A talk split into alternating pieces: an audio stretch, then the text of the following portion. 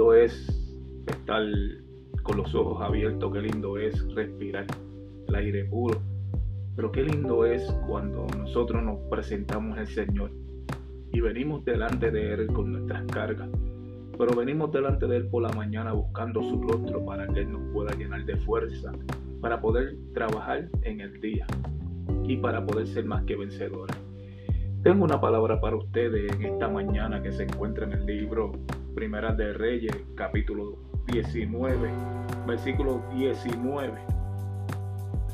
Y es el llamado de Elías hacia Eliseo.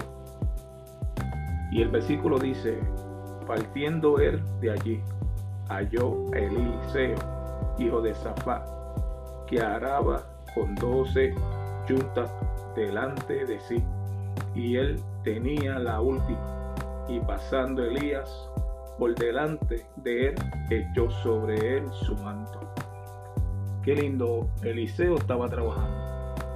Y Elías era un profeta de Dios que Dios lo usaba grandemente, pero estaba corriendo, se escondía en una cueva porque Besabel lo quería matar. Estaba matando a los profetas de Dios.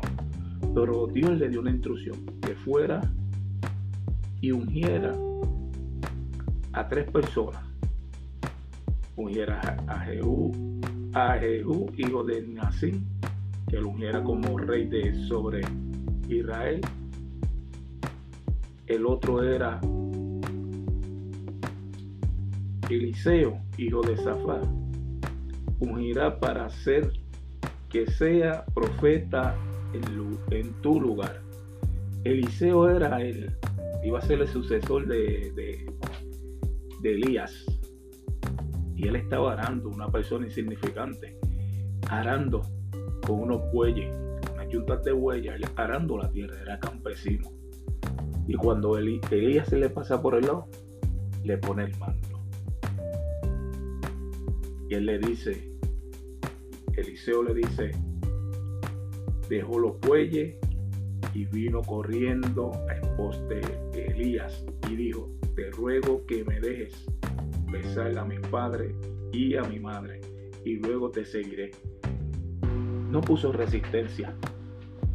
Eliseo no puso resistencia. Eliseo no dijo, vengo ahora, no puedo. Era como la historia de Jesús cuando empezó a buscar a los discípulos. Le dijo a Mateo, ven y sígueme. Mateo le siguió. Pero otros les ponemos excusa para seguir los pies de Cristo. En una él dice, deja que los muertos entierren a los muertos. Ven y sígueme. Qué cosa que cuando nosotros tenemos que seguir lo bueno, no queremos seguir lo bueno, pero somos rápidos para seguir lo negativo. Porque Jesús solamente quiere que lo sigamos para qué? porque Él nos va a dar una asignación en este mundo. Hay personas que piensan que nacieron por error en este mundo, pero no nacieron por error. Es porque Dios te está diciendo, sígueme. Y nosotros no queremos seguir a Cristo. Pero llega un momento que esa asignación que, Jesús le dijo, Jehová le dijo a Elías, un Eliseo como tu seguidor para ser profeta de las naciones, es una asignación que él tenía una asignación que de ahí en adelante cuando Eliseo dijo, yo te voy a seguir, pero déjame visitar a mis padres, despedirme de mis padres. Y a veces nosotros no queremos dejar las cosas de este mundo para seguir a Cristo, los placeres de este mundo para seguir a Cristo. Ese que dijo un día allá arriba en el cielo, dijo el Padre, envíame a mí, Señor, para morir por ellos. Ese día que se puso ese manto de sacrificio para darnos salvación a ti y a mí. Es tiempo de seguir a Cristo. ¿Se te hace difícil? Seguro que sí. Pero todo, todo lo puedo con Cristo que me fortalece. Filipenses 4:13. No deje que el día de mañana es prometido. Hoy Cristo te dice, ven y sígueme. Con todos tus defectos, con todos tus errores. Eliseo no le dijo, no, no puedo él dijo, déjame despedirme de mis padres.